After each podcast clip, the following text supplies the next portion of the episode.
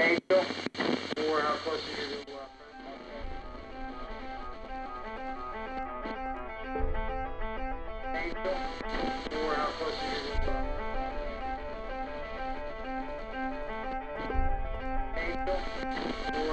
Québec, l'élève qui estime que ses droits ont été brimés peut, comme ses parents, déposer une plainte au centre de service scolaire. Or, le processus diffère d'un endroit à l'autre et n'est pas toujours optimal. Le 23 novembre 2021, le projet de loi 9 a été déposé à l'Assemblée nationale. C'est un projet de loi qui vient réformer le traitement des plaintes en milieu scolaire. On propose un protecteur national de l'élève. Est-ce que ça sera suffisant pour améliorer les choses? À la CSQ cette semaine, on fait le tour de la question du protecteur de l'élève.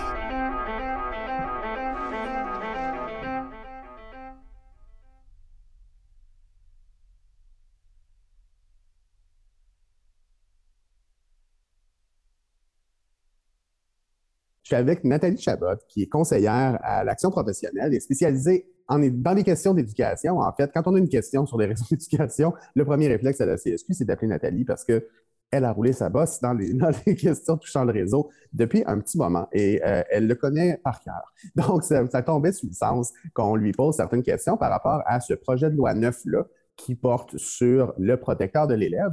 Nathalie, bonjour. Bonjour, bonjour Félix, bonjour tout le monde. La, première question qui me vient en tête, et euh, c'est pour le bénéfice de nos auditeurs, mais ça va aussi me faire un, petit euh, refresh, comme on dit. Le protecteur de l'élève, ça mange quoi en hiver, ça? Mm-hmm. C'est une excellente question, euh, Félix.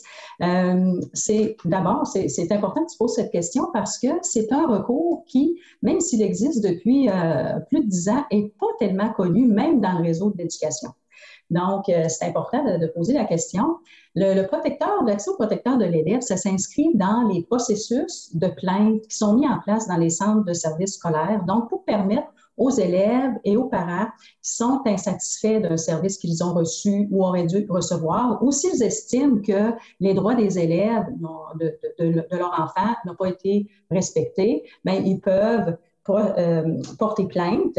Et le dernier recours dans ce processus, c'est le protecteur de l'élève. Alors, je pourrais euh, peut-être en parler plus longuement euh, dans le cadre là, de ce qui est proposé là, dans le projet de loi 9. Oui, tout à fait, parce que de toute façon, là, il a un rôle présentement, le protecteur de l'élève, euh, et c'est un rôle qui est appelé à changer aussi. Donc, oui, c'est important de comprendre dans quoi ça s'inscrit, mais dans tous les cas, ça va changer. Donc, on peut peut-être voir un peu euh, qu'est-ce qui, qu'est-ce qui va changer là-dedans. Mais avant de, de, de, d'aller voir qu'est-ce qui va changer dans le rôle, mais aussi de définir un peu le, la vision du, euh, du, futur protecteur de l'élève, là, on a participé à une commission parlementaire parce qu'il y a eu un dépôt de projet de loi là-dessus. C'est le, le neuvième projet de loi de la législature actuelle qui portait là-dessus. Le, le, travail qu'on fait, parce que je trouve qu'on ne l'aborde pas assez souvent quand on, on décide d'aller en commission parlementaire. Euh, des fois, on le voit, les questions, ça passe dans les médias, ça arrive, des fois, c'est relayé, mais c'est un travail qui est quand même important. J'aimerais ça que tu expliques un peu à nos auditrices et nos auditeurs pourquoi on va en commission parlementaire. Qu'est-ce que ça implique tout ça quand, il y a un projet de loi qui est déposé? Mm -hmm. Oui, intéressant. Euh, c'est vrai que c'est important pour la CSQ de participer à des commissions parlementaires comme celle sur euh, le projet de loi 9 protecteur de l'élève. Puis, on peut avoir l'impression, effectivement, que c'est très loin du quotidien du personnel qui travaille dans les écoles, qui travaille dans les centres.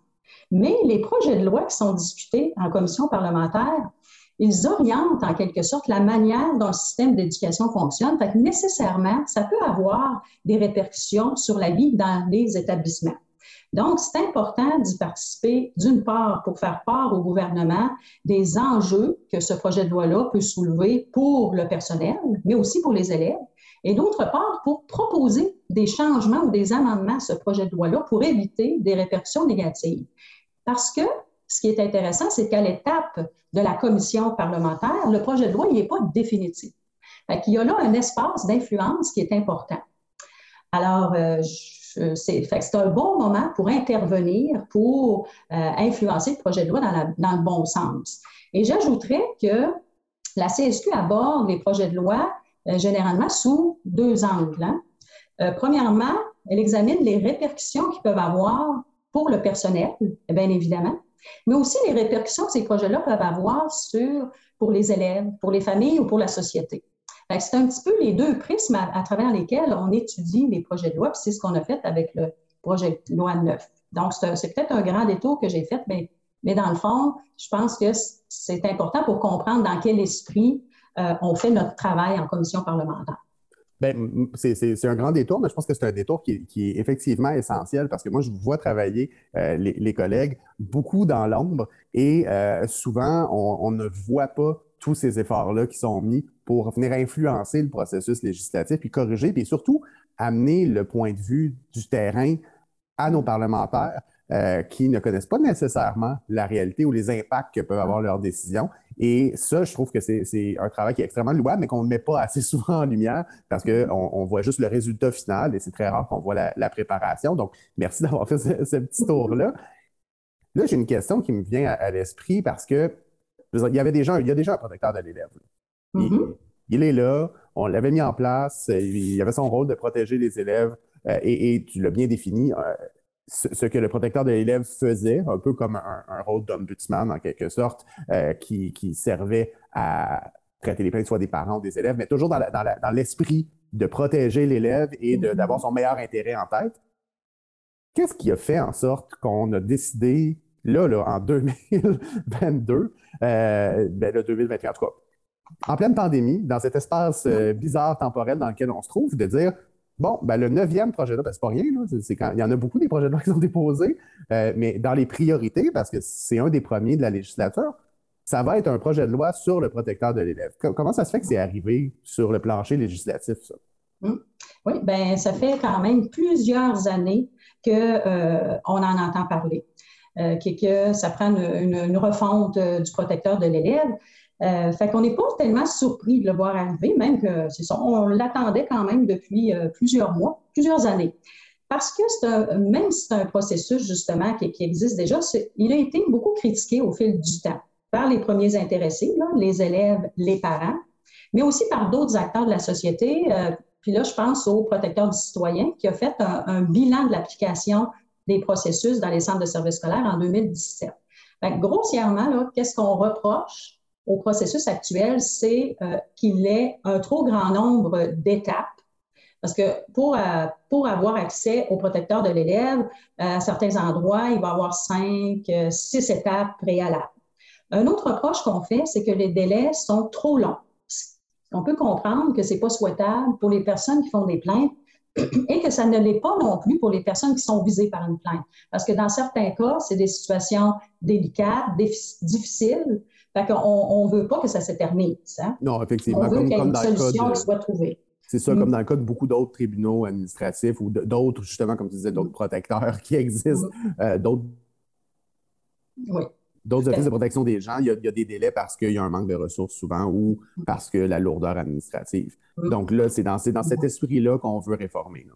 Oui, donc trop d'étapes, des délais trop longs. Et il y a un troisième reproche quand même important qui est faux aux protecteurs, c'est euh, le manque de, crédibilité des protecteurs de l'élève parce qu'actuellement, ils sont nommés par les centres de services scolaires. Mais dans certains cas, ils auront à trancher des litiges dont le centre peut, faire, peut être partie prenante.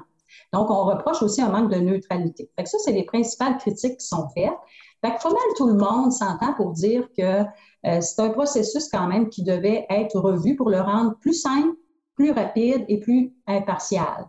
Donc, euh, dans ce sens-là, la CSQ est favorable quand même à l'amélioration des mécanismes de, production de protection des élèves et des services auxquels ils ont droit. Et on a accueilli quand même favorablement le projet de loi, même si on pense qu'il peut être amélioré sur certains plans. Oui, parce que c'est toujours, euh, c'est toujours perfectible, ces, ces projets de loi-là. Ben, comme, comme le protecteur de l'élève en tant que tel, c'était une bonne idée euh, de départ, mais mm-hmm. euh, il y a toujours moyen d'améliorer ces processus-là. Mais est-ce que c'est ça que le projet de loi vient faire? Est-ce qu'on va assez loin? Est-ce qu'on va trop loin dans, certains, dans, dans, certaines réformes? Est-ce qu'on va pas assez loin dans d'autres? Qu'est-ce, qu'est-ce qu'il y a dans ce projet de loi-là? Mm-hmm. Excellente question. globalement, là, comme je viens de le mentionner, globalement, c'est positif. Par contre, je vais, euh, soulever sept éléments euh, qui, sont proposés par le projet de loi, puis pour lesquels là, on a eu euh, on a fait des propositions. ça ne couvrira pas l'ensemble du projet de loi, mais je pense que cet élément, c'est déjà, c'est déjà pas mal. premièrement, le nouveau processus en plus d'être accessible aux élèves puis aux parents du réseau public, il va être accessible aux établissements d'enseignement ça, euh, on voit ça quand même d'un bon œil parce que ça va permettre un processus plus uniforme, plus transparent, ça va nous donner une meilleure, euh, un meilleur portrait d'ensemble des plaintes formulées dans les établissements euh, privés, ce qui est très difficile euh, d'avoir actuellement. Oui, parce que chaque établissement gère ses plaintes de la façon dont il l'entend jusqu'à ce que ça change avec le, nouveau, le nouveau projet de loi. Oui, tout à fait, exactement. Donc, ça, c'est un point qu'on peut déclarer positif. Deuxièmement, dans la situation actuelle, ben, il revient à chaque centre de service scolaire de mettre en place une procédure d'examen des plaintes. Donc, le processus, il peut être différent d'un endroit à l'autre, puis par conséquent, le nombre d'étapes que contient ce processus-là aussi. Donc, le projet de loi propose un processus en trois étapes. Alors, les plaignants seraient invités à s'adresser d'abord à la personne qui est visée par la plainte ou à son supérieur immédiat. Si le délai de traitement prévu à cette étape-là, qui est de 10 jours ouvrables, n'est pas respecté, ou si encore la personne n'est pas satisfaite du traitement qui a été fait de sa plainte, elle peut passer à une seconde étape et s'adresser au responsable du traitement des plaintes du centre de service scolaire ou de l'établissement d'enseignement privé. Au besoin, cette personne-là peut avoir accès à un troisième recours, toujours si le délai n'a pas été respectée ou si elle est insatisfaite. Et ce troisième recours, c'est le protecteur régional de l'élève. Donc, euh, comme je l'ai dit un petit peu plus tôt, on reproche au processus actuel d'avoir trop d'étapes et d'être trop long. on peut dire qu'en proposant un nombre d'étapes et des délais euh, mieux déterminés, on répond à ces préoccupations-là. Mais est-ce que, euh, est-ce que les délais prévus seront adéquats? Ça, on, questionne, on questionne ça. Oui, parce que la volonté de dire c'est 10 jours. Parce que 10 jours ouvrables, euh, c'est super louable parce qu'effectivement, comme tu disais, on ne veut pas laisser traîner les choses. Est-ce que c'est réaliste aussi de se dire on a le temps de traiter cette plainte-là au niveau du centre de service, euh, ben, en fait, au niveau de la personne responsable des plaintes plus localement, après ça, au niveau du centre de service? Et euh, là, ça, c'est nouveau, un protecteur régional de l'élève, mais ça fait, ça fait des délais serrés là, quand même pour arriver à, respecter l'esprit du projet de loi.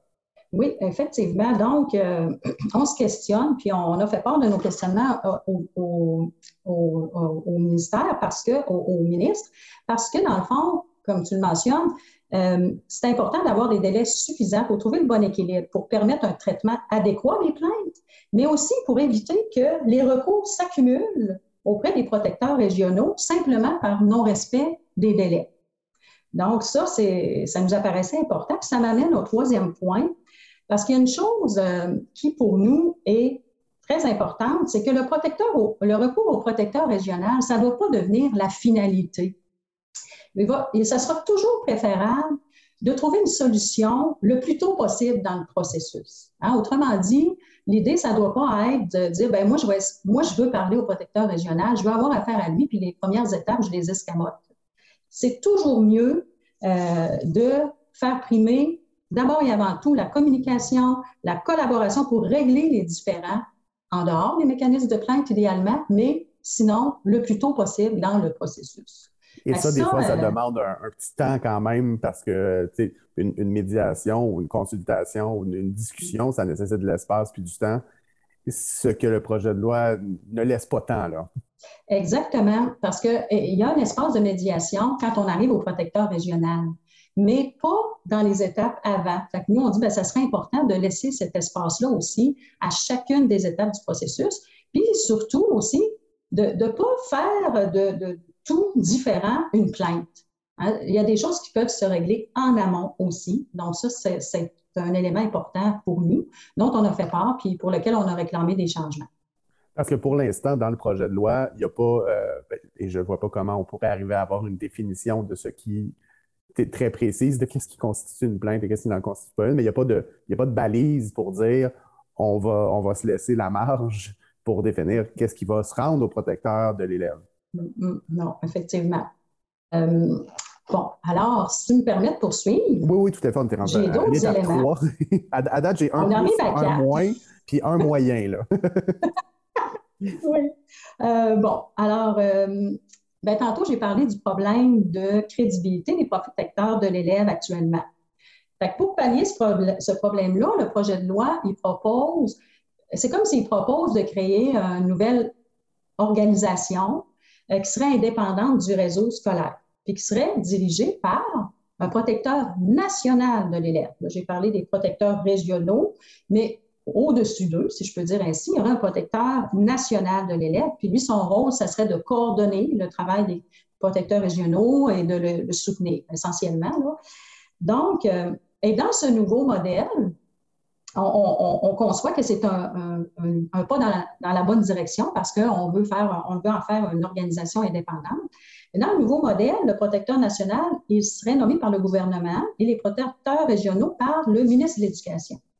Mais à la CSQ, on pense que si on veut vraiment régler le problème, il faudrait aller plus loin que ça pour encore plus d'indépendance, encore plus d'impartialité. Alors, on propose euh, que le protecteur euh, national soit nommé par l'Assemblée nationale plutôt que le gouvernement, comme c'est le cas pour le protecteur du citoyen. Donc, on, trouve que c'est un rôle sans être pareil, c'est un rôle analogue. On propose que ce soit le même mode de nomination. Puis dans le cas des protecteurs régionaux, ben, on propose que ce soit le gouvernement plutôt que le ministre qui les nomme pour conserver une saine distance entre les deux. Oui, tant qu'à faire le processus pour nommer le protecteur national, ben, autant, pousser la logique jusqu'au bout et, vraiment avoir cette indépendance. Ça, ça, se tient. Oui, allons, euh, empruntons la voie royale. C'est ça. jusqu'à maintenant, dans les sept points que vous voulez aborder, euh, il, y en a, il y en a deux de négatifs. un positif et un moyen. Donc, mais le, dernier, n'est pas négatif en tant que tel parce que l'esprit de, garder mm-hmm. cette indépendance-là, il est là. C'est juste qu'il y avait un petit illogisme à, en laisser une partie mm-hmm. au ministère de l'Éducation en tant que tel qu'on peut ramener plus mm-hmm. largement au gouvernement. Oui, effectivement. Puis, euh, je trouve ça intéressant que tu fasses un petit bilan comme celui-là. Euh, puis, dans le fond, comme je l'ai dit d'entrée de jeu, c'est un, projet de loi qui était nécessaire, mais pour lequel on peut améliorer les choses. Donc, euh, je vois que cette idée-là transparaît dans, notre échange. Alors, euh, si je continue, toujours sur la question des protecteurs régionaux, le projet de loi propose de mettre en place un comité de sélection de ces personnes-là. Ce comité-là serait composé d'acteurs du réseau scolaire, ce qui est une idée fort intéressante. Mais il y a un problème avec ça. Et là, je pense qu'on est dans un point négatif, euh, franchement négatif.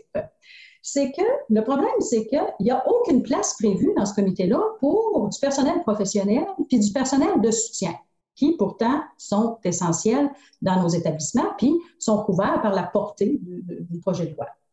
C'est évident que nous, on a demandé qu'une place soit réservée à ces groupes, à chacun de ces groupes-là. Puis on a demandé qu'il y ait une place aussi pour le personnel euh, représentant le, personnel des établissements privés. Donc ça, on comprend absolument ah, pas pourquoi ils ne seraient pas là. On, leur, on, leur, bon, on leur impose, je veux dire, on les intègre dans cette logique-là du protecteur de l'élève, mais on ne les consultait pas là, dans, le projet de loi. C'est-à-dire que euh, c'est un comité de sélection pour les protecteurs régionaux. Puis là, on propose qu'il y ait des enseignants, des directions d'établissement, euh, un paquet de monde mais pas du personnel professionnel et du personnel de soutien. Puis pour l'enseignement privé, il y avait personne. Ben, les directions. Ah, oui, c'est ça. Ah, c'est pas tout à fait ben suffisant. ouais, ben, si on veut que ça soit représentatif, ben, soyons-le jusqu'au bout. Ben, ça, ça a tout ça de l'allure, mais c'est effectivement un autre point dans la colonne négatif, mais perfectible. On n'est pas, pas fini. c'est ça, comme on l'a dit tantôt, c'est une étape intéressante parce que ça peut bouger. Ça peut, euh, le projet de loi peut s'améliorer.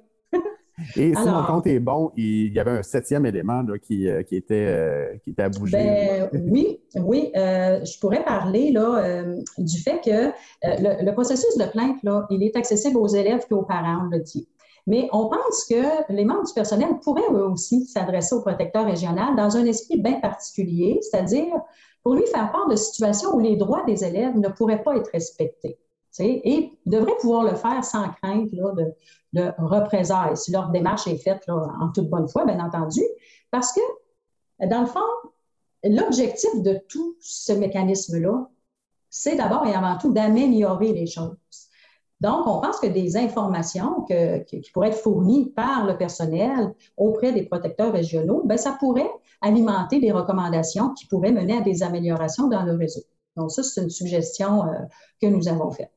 Oui, puis comme on est en train de, de revoir tout ce processus-là, et puis, Mm. je pense que dans, dans l'esprit du protecteur de l'élève, c'est vraiment ça, c'est d'avoir l'intérêt de l'élève avec un, un grand E, là. Donc, des- Mm. les élèves en général, euh, c'est- Mm. c'est d'avoir leur intérêt à cœur, dans le fond. Et c'est vrai que euh, des fois, c'est pas tant l'élève qui, lui, se sait lésé ou le parent qui sait que son, son, son enfant n'a pas eu ses- un respect de ses droits, mais ça peut être effectivement le personnel qui dit Hum, Je pense que dans le- dans l'esprit des droits de mes élèves, euh, il y a une lacune ici. Et Mm. puis, en suivant les étapes qui sont prévues au projet de loi, ben, c'est vrai que ça, ça pourrait se rendre là. là. Ça pourrait être les étapes prévues ou ça pourrait être aussi euh, un, un- un mécanisme particulier, mais l'idée étant ben, de permettre euh, au personnel de s'exprimer. Pour pouvoir lever un drapeau s'il y a quelque chose. Ouais.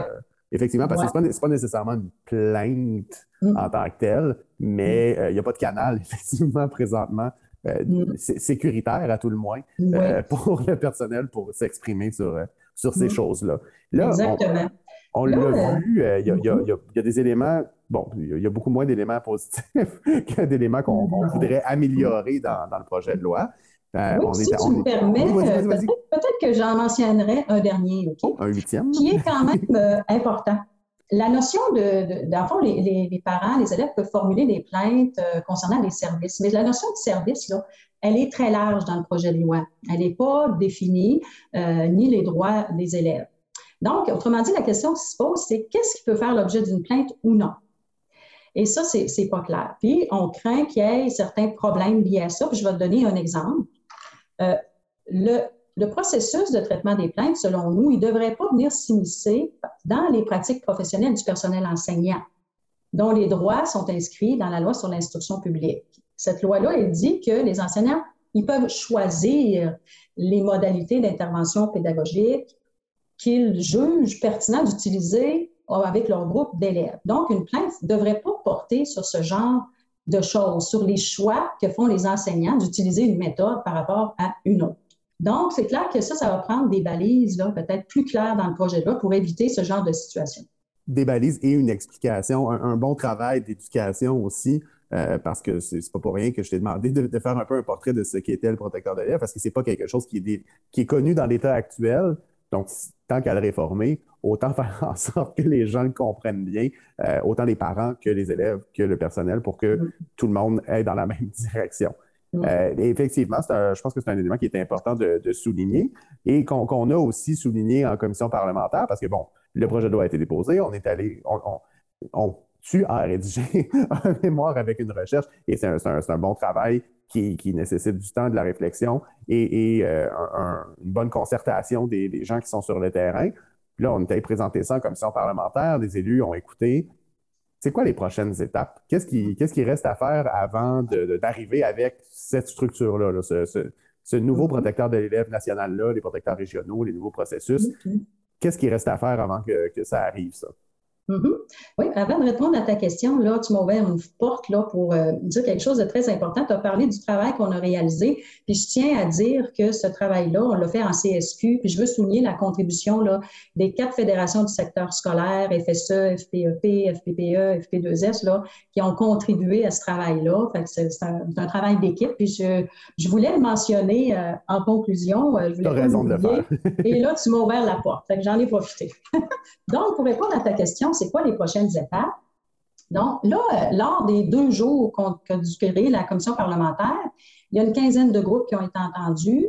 Puis, je pense qu'au total, il y a une vingtaine de mémoires qui ont été déposées.